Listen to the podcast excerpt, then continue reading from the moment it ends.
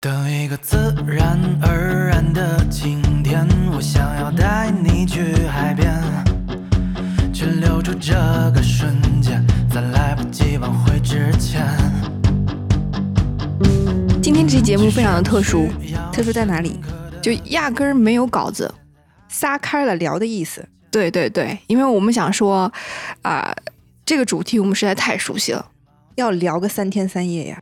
我们想要做一次尝试，这次尝试是我们要做一系列有关于旅行的主题。哎，是的，嗯，所以在最开始的时候，就是我们两人先瞎聊一番，对然后聊一聊自己旅行的一些故事啊、经历啊，对。然后开启我们这个旅行篇的记录。是，然后这一期呢，我们会有一个核心的关键词，就是旅行伙伴。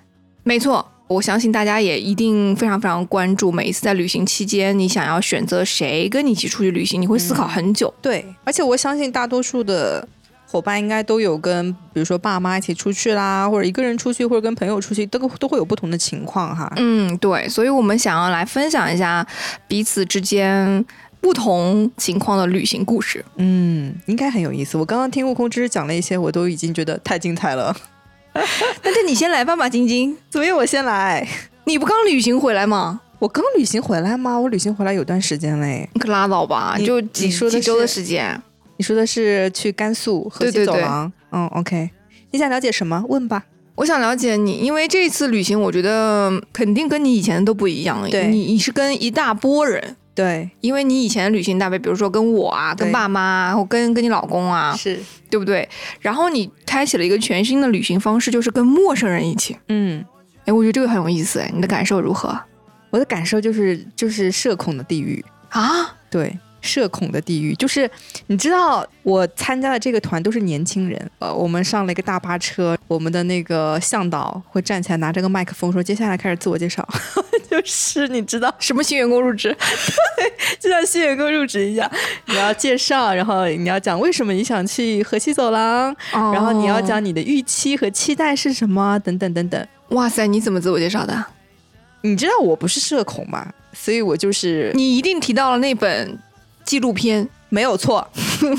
你知道最气的是什么？嗯，我不是第一个提到的，前面有两个人提到了，你知道吗？然后到我的时候，哎呀，我就我就感觉我好像怎么怎么回事，怎么在捡人家的菜叶子吃，就那种感觉，对对，已经然后又是梗已经被人说完了。对，又是河西走廊。但我我我确实是因为这部纪录片去的河西走廊，因为我不是社恐嘛，嗯我甚至有一点点有一点点社牛，嗯，我的体验是非常好的，就是你全程可以交到全新的朋友。哇哦，然后在那个过程当中，怎么讲呢？我觉得交新朋友是一件让人非常开心的事情。嗯，尤其是在旅行的过程当中，感情会非常快速的升温，你会觉得他们好有意思哦。真的哦。对，，而且那个旅行团，嗯、我我算了一下，应该是有十八个女生，一个男生，十八个女生，十八个女生，难怪十二会失望。十二非常失望，因为当时我骗十二去的时候，我就跟他说，你知道吗？这个团都是年轻人，嗯你大概率一定会找到一个你喜欢的小。你这个话术有问题，年轻人包含男或女。呀 十二，你被骗了。对，总之十二就是很很失望了。啊，但我觉得最后十二也玩的很开心，嗯，看出来了，从照片上可以看出来对，来。因为整个团队最后就十几个女生都把十二当哥哥，就是就是十二救我，对，因为他们都都管十二叫叫哥嘛，就我们所有人都叫他哥，然后我们都一直夸赞他哥好帅哦，哥，就十二就是被我们哄得非常的开心。哇，那就是咱们就是说没关系，大家不不用着急，十二会来的。对对对，然后、嗯然后你你不是还看到那个视频了吗？十二就是穿的穿的很 man，但是还在那里擦口红嘛，就是成了全整个 team 的开心果。他一定是，他一定是，对然后对对。然后感受是非常非常好的，因为那一整条路线，你如果没有向导的话，嗯你一个人是很难对，我很觉得。难，就是走的有意义的，或者走得很深，我觉得应该这对对对。对，然后我们跟的那个团呢，我们的向导会带我们深入到，比如说当地的居民家里去住。啊，嗯，对，我们会住到一个当地的居民的家里面去，嗯。去深入的体验他们的文化、他们的信仰和价值观，嗯。很有意思。然后比如说还会去到一个呃寺庙里面，你可能嗯完全没有接，就是你甚至听都没有听过的一个宗教。然后还会带你去到，比如说真正的大漠，这些地方会带你环顾一圈，然后每到一个地点，他都会大漠讲孤烟直，对然后他就会跟你讲呃当时的故事。我们的向导呢，她叫做火锅，她是一个非常非常具有人文气质的一个女生，嗯所以她讲故事的时候娓娓道来，并且让你非常的带入。我好几次都听得入了迷，我觉得太有意思了。就是就是她讲东西，把她请过来做播客。嗯，我觉得他很忙，他甚至我觉得他他真的非常的忙，因为他应该是属于非常非常有名的一个向导。哦，嗯，对，所以怎么讲呢？我觉得这是一次，就是刚刚跟十二去的这次河西走廊这个旅行，是可以滋养我很久的一个旅行。哇哦，对，这是我以前没有体验过的，因为我以前的旅行就是就是刚刚在跟熟悉的朋友，对，就是嗯刚刚跟悟空之之讲的，你你你知道的，我们以前去旅行就是毫无计划，去北京，去北京，国博都没预约，然后在大街上乱骑自行车。可真行啊，马晶晶。对，但但其实各有各的好啦，各有各的好。然后这一次是我做了充足的准备，嗯你知道我是准备提前提前半年准备，然后我看了所有跟河西走廊有关的纪录片、书，然后。提前了半年去定了这个团，然后提前了一个月去准备我所有要穿的衣服等等，然后呃准备了相机、镜头，哇，所有的东西按部就班的准备好。所以这一次体验下来，就是让我感受到了计划有计划的旅行是什么样的。嗯哎，我觉得也很好哎。那这个计划是你定的还是火锅定的？它是这样子的，就是呃，整个我要去的这个目的地是我确定了的，但这条路线是我的这个团队来帮我定的，因为这个路线、啊大多数人去到这个地方以后呢，他可能会顺时针走，嗯但是因为他们非常有经验，所以我们的团队是带我们逆时针走的。逆时针走的好处就是我们避开了所有的那种就是大部队啊，然后呢，它的海拔就会慢慢慢慢的升高，就不会一下子变得很高，让你会有一点受不了这样子。所以我觉得还是很合理的。嗯，那我下次也要去参加一下。对，所以我觉得就是以后如果我们要去一个你完全一无所知的地方，我觉得抱团是一个挺好的。但是跟我以前参加的团不太一样啊，因为我以前也跟父母一起出去旅行的时候也参加过一些团，所以我对团这个印象是非常非常不好的。嗯我举个例子，强迫消费，啊，嗯，就是在以前的一些所谓的旅行团当中是。一定会发生的，对一定会发生。它就是中间有一个行程，莫名其妙把你带到了一个商店里，这个商店里卖的东西都不是你日常生活中能够消费得起的，或者是会用得到的物品，比如说一些玉啊、手镯呀，然后一些补品，你压根儿都不知道这是能补哪儿的，让你让你去消费。如果你没有消费，你就会受到导游的一些辱骂。辱骂倒不至于啊，他敢辱骂我，我真的是，对，就是比如说他呃，就爱答不理啊，嗯就是你提什么问题或者要提什么要求，人家就是说不满足嘛，这种，是对，就会出现这种情况。然后，所以我长大之后我就再也没有报过团，嗯对嗯对我对团的概念，其实之前也是停留在这个层面上面。嗯所以你会发现，现在很多的团它都会有就是很大的字写在上面，就是什么无隐性消费什么之类的嗯会写在这里。然后我这次之所以选这个团，就是因为它有些很奇怪的规矩，比如它的规矩是十八岁以下不能报团，四十五岁以上不能报团，就它对你对于年龄是有个哦很明确的限制所以因为你们去的地方有海拔的这个问题吧？呃，它是所有的行程都是。就是你，哦。你只要报了他们的这个团，任何一个团，他都有年龄限制，他们只给 就是你知道年轻人。中青年哦。带他们去玩儿，所以哦。中间避免了很多不必要的沟通的问题。我觉得这点很好，对，所以我发现就是这次我去团，我参加这个团的时候，比如说呃，向导说早上八点钟，你会发现所有的人七点五十五分全部坐在车里，全部准备好了，嗯，非常的及时，对，对所有的沟通都特别的高效，然后所有的年轻人都非常放得开，超级好玩，超级放得开。哦，那他们已经在翻新这个团的意义了。完全翻新这个团的意义，所以他们就跟我们印象中以前的那种团的组织是，我觉得他们的目标也不太一样。嗯他们的这个团呢，呃，应该是他们这个应该叫做俱乐部，他啊，们这个是一个旅行俱乐部，然后他们的创始人原来是一个大学生，他在大学的时候就特别喜欢旅游，去全国各地，然后他在大学的时候有个社团，就带着同学们去各种各样的地方去旅游。毕了业了以后呢，就决定自己要去研究这种很好玩的小众的路线，他不要跟其他大众的路线一样，所以最后他就做成了这个俱乐部。哦嗯，，所以特别有意思。然后他们的这个团跟其他团最大的差别就在于这个向导，他们对向导是有很高的要求的，然后不是我们那种就是导游就是纯背稿子就可以。嗯，他们对向导有很严格的要求，就是你要熟熟知历史，你还有很强的表达能力，同时你还要情商高，等等，会有很多的很多的要求。哦，我这次体验下来，我觉得嗯，确实很不一样。那这个团贵吗？哎，怎么感觉像是？这不重要，咨询，这不重要。你这样一讲，突然勾起了我一段死去的记忆。哦，怎样？死去的记忆攻击你喽？就是我以前好像刚回国那段时间，不是一直在找各种工作嘛？我不想去，就是父母给我找的，然后自己一直在投简历啊找。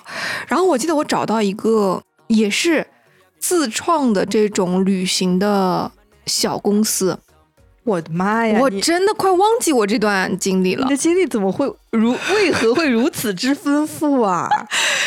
好像是在滨江那边吧，我已经忘了。然后那个男生在跟我介绍他未来的这个发展的时候，就是你这个样子。他说我们很喜欢旅行，然后我们不想要。呃，去做一般的旅行团，他他当时给我提到一个让我印象很深刻的，就是，呃，因为他在法国留过学，所以他知道法国的酒庄，就比如说是是可以有参观的机会加品酒的机会的，但是很多人是没有这样的一个来源资源，你可以进入到这个酒庄，但他以前在那留过学嘛，所以他就可以嫁接这个资源。然后他又还有很多的朋友，然后这些朋友比如在世界各地去留学，然后他就嫁接这些朋友，带一些就是旅行者去到一些不为人知的小酒馆啊，嗯或者是呃场地啊，去感受当地的这种氛围。我那个时候我就觉得，嗯，这个合理吗？这个真的可以做到吗？就万一你。就我举个例子啊，你请了一些呃大爷大妈，人家完全不需要这个旅程之类的，或者是觉得你这个啊、不懂 get 不到，那会不会让你这个这个这个一下子 level 变得啊，很参差不齐这样子？是 还去了解过这个工作，而且哦，我还想过，当时他那家公司很远，我是开车过去上班，啊大概大概体验了三天，我可能就先跟他 say goodbye 了。为啥？嗯，第一个就是我可能要开车四十到五十分钟才能到那家哦公司，对。然后到那家公司之后呢，就是它是一个初创企业嘛，嗯他没有给你任何的保证，就是说我们可以，然后他们是工资不固定哎，对，就比如说你谈成了这么一个单子，然后它大概是什么什么样子的。啊？所以我大概体验了三天，然后也是在一个写字楼里，员工只有三个人还是四个人哦真的很就刚刚初创的一个，对对对对，我是怎么认识的，我都已经不记得了。难道就是他？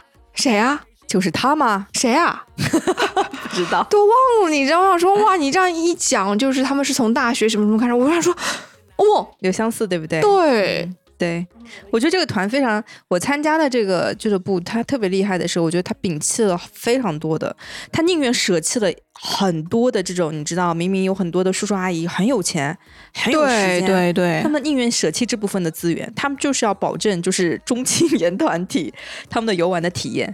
然后其中有个很好玩的故事是他们的。年纪嘛，现在是四十五岁，就上限是四十五岁，这个年纪是逐逐年往上增的，因为他们的创始人的年纪 在逐年往上增。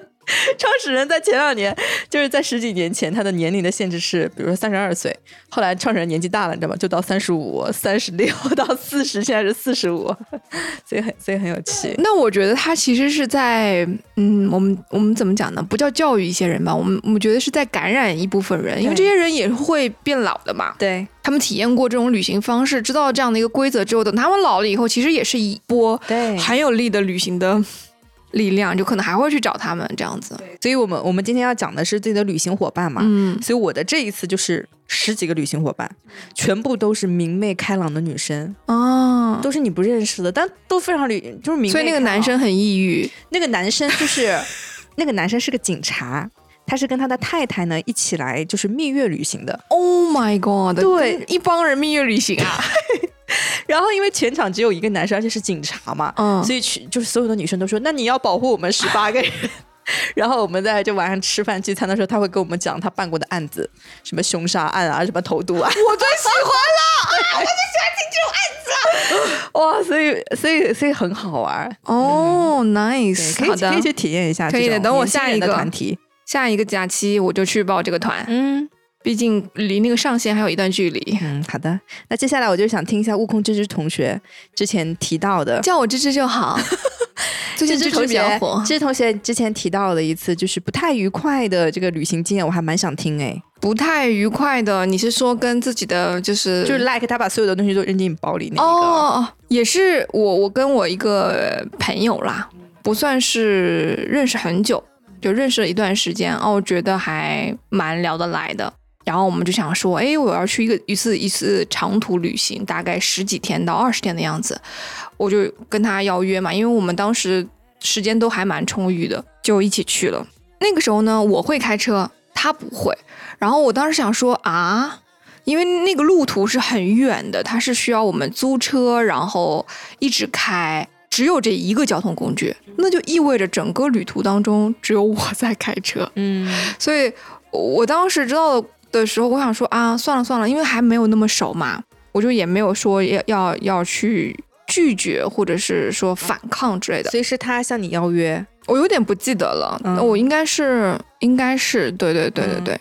然后是他提出让你开车吗哦，没有办法，只能开车。？OK，就是你到那儿，如果想走，除非你 每一次都这样子叫车，那可太危险了。啊，对，所以我们只能去租车，然后去开这样。反正那个地方非常大，你只能开车。好，那在出发之前呢，我就我们两个人就住在一个地方嘛，因为到时候要赶飞机啊什么的，我们想说先住在一个地方。那个时候我们就在讨论背什么包啊什么之类的。我的习惯是我出去旅行，我肯定是要背让自己舒适的包，我不会背一个什么很细的那种链条包，然后只放一个手机，然后或放一个耳机，什么都不带，那我我安全感是没有的。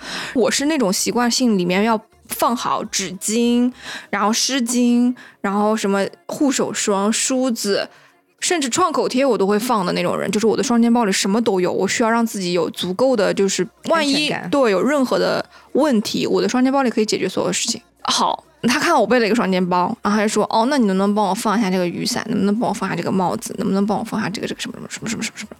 然后我想说，几个意思？你是找一个旅行伙伴，还是找一个助理？你懂我意思吗？我当时就觉得有一点点不愉快了。OK，嗯，对，反正就就那那个时候，而且是临出发之前，啊，所有东西都定好了，然后没有办法对那次旅程，我就是硬着头皮去跟他玩的。所以他跟你提出这个要求，你有拒绝吗？我其实一开始没有拒绝，你没有拒绝，一开始没有，然后后面后面的时候，其实就是我我就选择就是穿一个很大的那种外套，外套里面不是有很多口袋嘛，我把它放到我的口袋里，然后你也不背包不背包，哦，所以抵抗上了。对，默默的抵抗上，因为那个时候没有很熟，就是这个原因。所以你为什么会跟没有没有很熟的伙伴出去旅行啊？就反正选择这个伙伴，一开始原因是第一，那个地方比较偏僻，然后人人烟稀少的一个地方，所以我们我当时的最大的意愿就是安全为为主嘛，旅行嘛，安全为主，然后有两个人有结伴，这样会比较安全一点。而且我是那个时候还小，到一个陌生的国家这样子一个城市的时候，我会有一点点想说，如果有一个伙伴一起的话，我会更妥一点。嗯，所以那趟旅行你最后整体下来，你觉得感觉开心吗？呃，我没有说不开心啊，但是我是那种人，我是有精神洁癖的人。嗯就比如说这个人不行，马上下头，马上下头。嗯，哪怕是后面我也觉得，就是说他没有那么的那个啥啥啥，但我也不会跟他深交了。我就是这种人。OK。嗯，所以他后面的后面的行为有让你挽回一点对他的印象吗？就是正常的行为嘛，嗯，正常的就比如说状态啊什么，那会有超出你预期的地方吗？有时候也会吧，但是就来不及了，对，就是我我我这个人就是很难。很难撤回，撤回行为，Command Z。对对，就没有没有办法撤销从我的脑海里，天哪！所以这个记忆就一直都在，所以就没有变得很 close，没有变得很亲近，应该这样讲。嗯，所以你看，就是你知道有很多人的关系就是因为一趟旅行就彻底崩坏的。嗯，嗯，有很多的夫妻可能就是在结婚前出去旅行，可能真的就关系就崩掉了。对我我有的时候想想说，如果当时我说出来，嗯会不会就不一样？但是因为不熟，所以就什么事情先收着。那后来你们就是再也没有成为就是更更 close 的朋友了，对不对？嗯，没有，因为说实在的，我我我就是有这个毛病，对我就没办法在很很想要去认识或者是结下很深的连接的这种欲望没有了嗯，啊、到此为止。平平安安，互帮互助，结束这场旅行就 OK。OK，这是我的，就是最后的那你现在回想起来，对于就是你刚刚说的这个很大的这个地方 的旅行，你觉得现在印象最深刻的是什么？风景太好了。真的？我跟你讲，真的一定要去一次马晶晶。那你愿意开车载我去吗？可以啊，那我可以把我的梳子放在你的书包里吗？我会带梳子，你不需要再带一份，好不好？我拜托你，我有的东西你就不要再放我一 放一份在我的书包里。好的，我我觉得多种原因造成了我、我的这种心态啦。第一，不熟，对，我是觉得不熟的人，你为什么要来碰我的这个 我觉得他这个确实也有点蛮蛮奇怪的。对，然后也还反正就如果说，比如说你跟我说你东西放我包里，我我万压根儿就不会觉得会有被侵占的感觉。OK，但是如果是不不是很熟的人，就突然就是给我提这样的要求，我会说莫拉姑哦，好吧，就我会是这样的态度。啊，嗯，他他有觉察出来吗？可能一开始也没有吧。后面不背包的时候，我不知道有没有下船。后面我跟你讲，真的太值得去了那个地方。后面我被治愈是完全是因为我去的这个地方风景、环境，然后碰到的一些人实在是太好玩了。让我印象很深刻的是，我当时去那个地方，呃，住在民宿里嘛。然后民宿那里呢，呃，它是上下铺，你会碰到不同 type 的人。我的上铺他就是在这家民宿里打工，嗯，打工以后呢，他就是赚的钱给这家老板，然后让他住在这儿哦，啊。因为他其实是学生来着，没有钱嘛，但他又很喜欢旅行，所以他就用这种方式，就跟呃先跟那个房东联系，就说我可不可以帮你打扫卫生啊，什么什么，以赚取我在这里的住宿。然后我每天工作几小时，剩下的小时我可能是在这个城市里去游玩。嗯然后他愿意，OK，那你就住在这里，OK，因为他只占用他一张床嘛。嗯然后一个房间大概还有好多张床，我想说哇，太酷了吧！我当时就是对旅行的这个概念一下子就翻转了，因为原来你住的时候，你都是住宾馆、住酒店，几星几星的嘛。对，当你碰到这样 type 的人之后，你一下就觉得，我好希望也成为这样子很酷的人，嗯你就不会觉得住宿对我来说是一件非常非常重要的事。我可能希望是我能更好的。呃，用最适合自己的方式感受这个城市。我 说你也太酷了吧！你怎么会这么厉害？一个短头发女生，我到现在都记得她。哦，女生很酷，她在纽约的一个寿司店做寿司小工。然后她呢就跟老板说了，我要工作几个月，拿到了 cash 以后，我就要去旅行，会再回来，再给你打工。哦，哦，然后所以她她钱不多嘛，所以她就用这种方式在旅行。哦，真的很酷哎，然后就只有一个双肩包，什么都没有。嗯，哦，漂亮吗？很瘦的一个女生，样子我不太记得了，但是当时她给我留下这种感觉，OK，我突然就觉得，我现在十几年都就像被保护在一个玻璃玻璃罩里罩里面一样，就你看看其他人都在干嘛，就跟我明明都跟我一样大，但是非常勇敢的，就是在体验着这样的一个生活。我觉得、啊，你你这个让我想到，我有一次也是住青旅，嗯一个房间，然后我的下铺是一个台湾的姐姐，小姐姐，然后呃铺子对面是也是两个外国人，但我不记得是哪个国家了。我下铺的这个台湾的姐姐呢，是刚从荷兰留学回来，背了个巨大的箱子，比我人还要高，几乎要到我人。然后我们聊了一晚上，然后聊就是她她刚来大陆对大陆的看法，以及比如说。呃，他在台湾时候听到的大陆一些看法，那个时候也是完全就是刷新我对于台湾人的认知。他讲话真的好温柔，我那个是第一次，就是有这么长时间的沟通，长时间的沟通，就完全就是打开了一个打开了一双新的眼睛的感觉。对对，我觉得我们原来生活的状态啊，看的剧啊，或者也好，或者是你周边的环境带给你的认知，就是处在这样的一个一个一个框框里。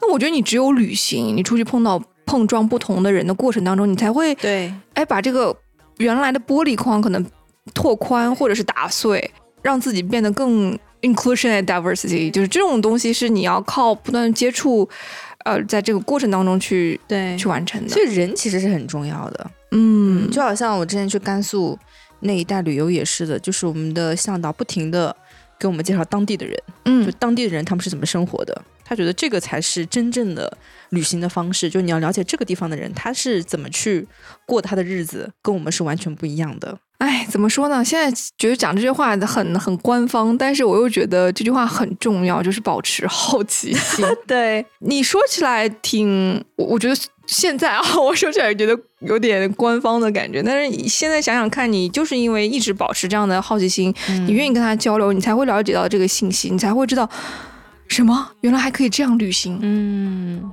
就很不一样。带给我的那次，没错，虽然跟伙伴产生了一些不愉快的交流，但整个过程当中，我还是依旧一直一直在被治愈，被风景，被身边的这些陌生人。嗯，那你还是很棒哎。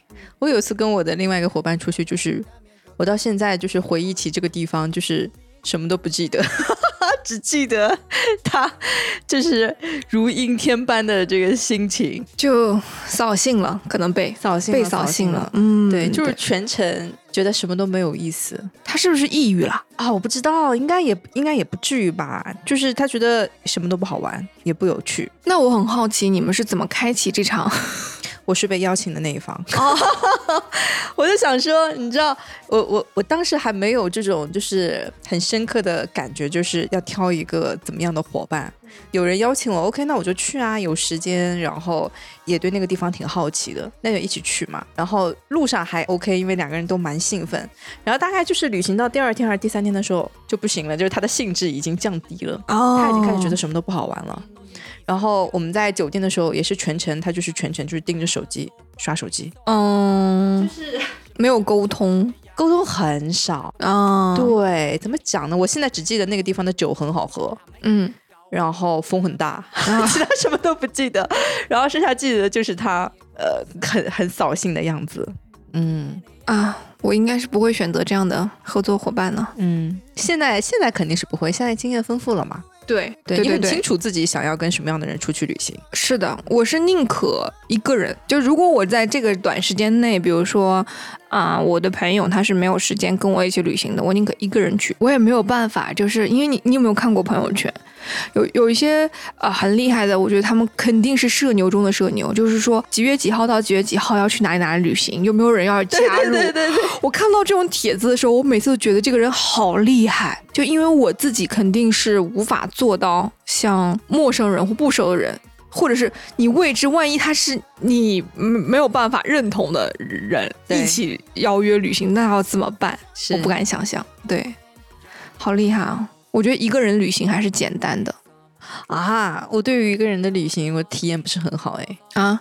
你你是你是一个人去旅行去台湾对不对？对，我在台一个人在台湾待了十天，怎么样？太好了，太好了，有多好啊！因为我当时是，嗯，去听一个牧师的讲道，嗯然后我去到台湾的时候，我其实一开始不是一个人啦，然后我朋友因为工作比较忙，所以放鸽子了。当时是租了一个房间，然后我当时去的时候呢，第一感受你知道吗？是楼下的叔叔，我不是拎了一个大箱子然后进去嘛，然后那个叔叔说：“哎，小妹。”然后他说几栋啊，然后问我，你知道吗？喊我小妹，你知道吗？然后我说啊，我说我是几栋几栋，就跟他报嘛。他说哦，你你来旅行哈，你这种讲话，你知道那种、嗯就台湾偶像剧里的那种讲话。我说我说对对对，那你哪哪里来的啊？哪哪一个城市啊？哪一个什么地方？我说我说杭州杭州哦，杭州啊，杭州好哎，什么什么，就是我很热情我很想进去，但是就就就是被拦在那个那个门口了，你知道吗？然后他说、嗯哦这边然后很热情的，然后开始印象非常好，嗯一开始的印象就很好很好。然后我当时是因为以为有两个人嘛，我就租了一个 loft，嗯楼下是就是客厅，然后楼上是一一张床这样子。当时就觉得哇，好干净！就是 Airbnb 我租到这个 Airbnb 很干净，然后也很方便，密码什么什么输进去就 OK 进去。我选的地点是离什么夜市来着，非常非常近，就走五分钟就到那个夜市。呃，我每天就是去那个夜市逛啊，然后吃吃这个小吃啊，然后什么还在夜市看到了一个嗯明星明星在拍综艺什么东西的，哦对，然后就非常非常热闹，因为它很小嘛，你就是就走两步好像就会碰到明星的那种感觉。嗯 嗯，然后我还去坐公交，我就当时想说，体验这个城市可能最好的方法就是你用他们最大众的交通工具去去坐嘛。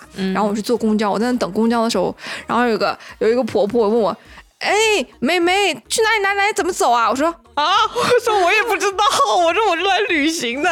哦，旅行的哪里来的？就开始又给你，就是开始又问你各种问题啊，然后很想了解你啊，认识你那种，就是你就觉得很亲切。，OK，嗯，我觉得台湾是可以一个人的，没有问题，因为语言没有障碍嘛。然后我就当时在那边又去，然后又去台台北大学去看了一看啊，什么什么，还去了那个书店，嗯，然后各种在街上乱走，就这种十天，哦，哦，时间真的很久哎，很久也很快，因为有几天我是参加那个会，那个嗯讲道对慕道会嘛，然后嗯有几天我就是在外面耍，然后每天吃不一样的东西，一个人嗯，也挺好的。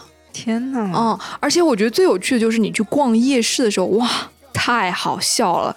我当时看到一个就是台湾在卖那种像弹力裤一样，就有点像 legging，就是穿的穿在身上，然后但是它它弹力很好，然后那个阿姨可能看我是外地的，就很想卖给我，你知道吗？她说：“小妹，你看这么宽，我就可以拉开，就是她很卖力的在给我展示展示这个这个东西。”其实你在就是如果说我们周围的夜市，你就会发现大家都比较有点像社恐一样，说啊这个是多少钱多少钱这样这样，对，不会说我要很卖力的，或者是跟你分享这个物品。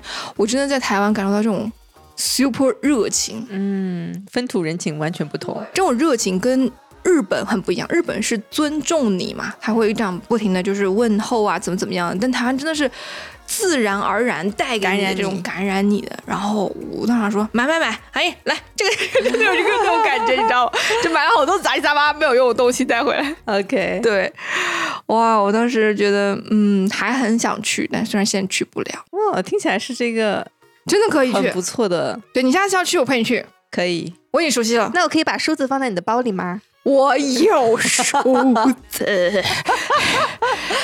哎呀，可是我跟你说，我上次一个人去西安，我的体验就很差哎。哦，是吗？对，你知道我我我我我一个人就是早上特种兵，你知道坐坐一个六点的飞机，八点钟到的西安。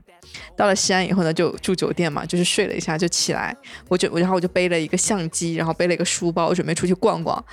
结果那天下雨了，你知道哦，吗？就你给我发视频那个那个。对，然后嗯我我就穿了，我就买了一个黄色的一个雨衣套在身上嘛，我背着书包嘛，我好想把相机放进书包里面，但是我根本就拿不下来，你知道吗？然后我就我就在就是找了一个就是雨非常大，我就想想找一个地方，然后把我的这个雨衣这样的慢慢慢慢拖出来，然后把相机放进包里，我怕它淋湿嘛。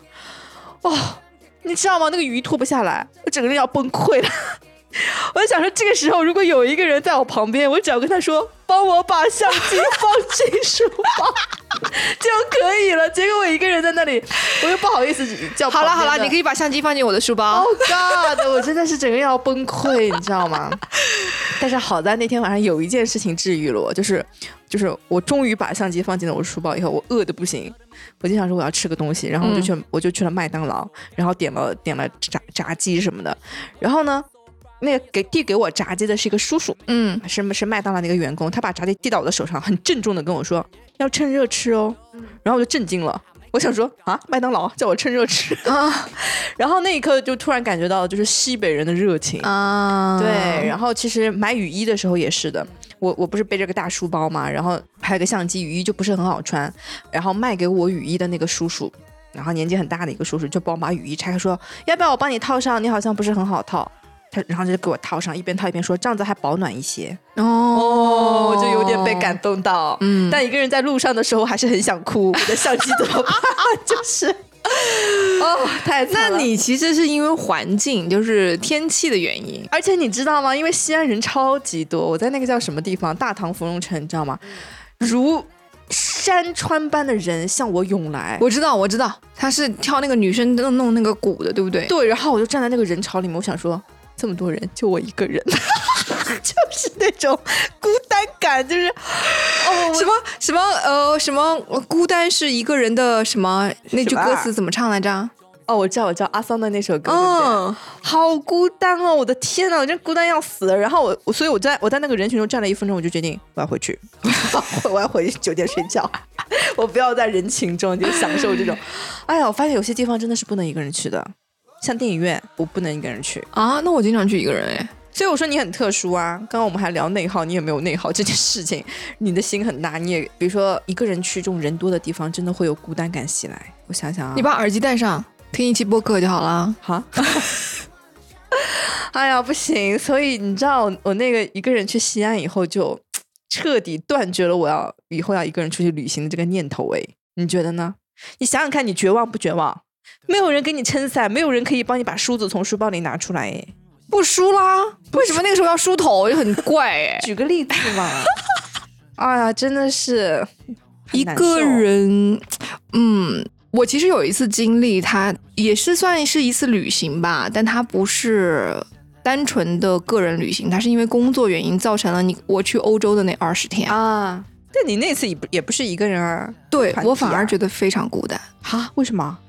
嗯，没有说得来的人，不是说没有说得来的人吧，就是你是一个呃。工作人员的身份，然后另外呢，你可能跟他们也有一定的年龄差距啊，只有你一个人是小孩，也不是小孩吧，就是二十多岁。OK，其他人都可能是事业有成的企业家，或者是企业家的家属这种。所以我我当时是觉得，虽然我有一大群，有二十个人。但是我感觉我好孤单，嗯，对，我觉得这个孤单是对，不能说你有没有认识的人或朋友，但有些时候是真的跟你还是适合跟十八个小姑娘一起，对，但我不会像十二一样什么的，对我不会像十二一样成为哥哥的，十二同情你啦，十二不要太开心哦，真是，哥好帅哦，哥。我可以想象那个画面，好好笑，对，真的非常的好笑。如果是我的话，我还是会选择再一次一个人旅行的，真的，因为你的你你有过好的体验吗？对，我的目的很简单，如果是我一个人，其实我没有任何的呃一定要打卡的行程。我是觉得，除非那个地方，比如说，嗯，我去到法国，我没有去埃菲尔铁塔，稍微学学会有一点遗憾。嗯，比如说像。这种城市啊，台湾啊，这种城市，我就觉得没有什么。我最重要的目的就是体验当地的风土人情，跟当地人产生一些交流跟对话，这就是我最大的目的。哦，嗯，然后在那里买杯咖啡，坐在大街上发呆，没有什么其他的了，挺好的。嗯，赚钱，对，疯狂努力的赚钱，然后去一个地方发呆，太好了，好不好？让我想到梁朝伟。嗯，梁朝伟就是我适合给他当助理，对，他发他的呆，我发我的呆。工作烦了，买一张机票去那个英国喂鸽子，这只有梁朝伟能做到。他如果需要助理的话，梁先生可以找我，我不会打扰你发呆，我发我的，你发你的，这样子真好，真好。所以这一期节目呢，其实是我们两个人就是两段新的旅程开启的一个篇章的一个节目。因为接下来我马上要去新疆，然后悟空之之马上要去，叫我芝芝就好了啦。悟空之之马上就要去韩国济州岛，哎，好气哦！为什么我们两个人就是凑不到一起？你 mobility 强一点，可能就可以凑到一起了。你不是答应过要带我去新疆吗？我去过了呀。好的，那我们就等嘛，等你回来，等我回来，等你回来，我们叫上 Hello Kitty，Hello Kitty，Hello Kitty，可是太想要聊新疆了。Hello Kitty 可能就是给他准备呃两小时的这个时间，对，啊，空出来。我真的还蛮好奇，为什么就是他这么热爱新疆？我决定这次我要去一探究竟。新疆真的不错，我只能这样讲。真，我现在旅行过的一些国家能打败新疆的很少，真的。啊嗯，就是你看到的那个风景，真的。嗯，当然内蒙古我没去过啊。把手机拿来，我现在就把机票买了。啊。对，就是内蒙古我没去过，因为我我我我爸妈不是刚从内蒙古回来嘛，他们也说好漂亮，好好看，怎么怎么各种。那这样吧，我们就一起去内蒙古吧。可以，我们刚刚说了要一起去的地方有几个嘞？台台湾的。可以可以可以，我台湾很多小吃，我想再再去。嗯，好的，那我们就期待着下一期，等马晶晶新疆回来，我们再开一期新疆的栏目吧，新疆特别栏目，请大家敬请期待。好的。那我们这期且聊到这儿吧，太好了，再见啊，再见！感谢大家的收听，如果喜欢我们的节目，欢迎订阅转发，我们也期待着你的留言哦。自然而然的的晴天，我想要带你去海边。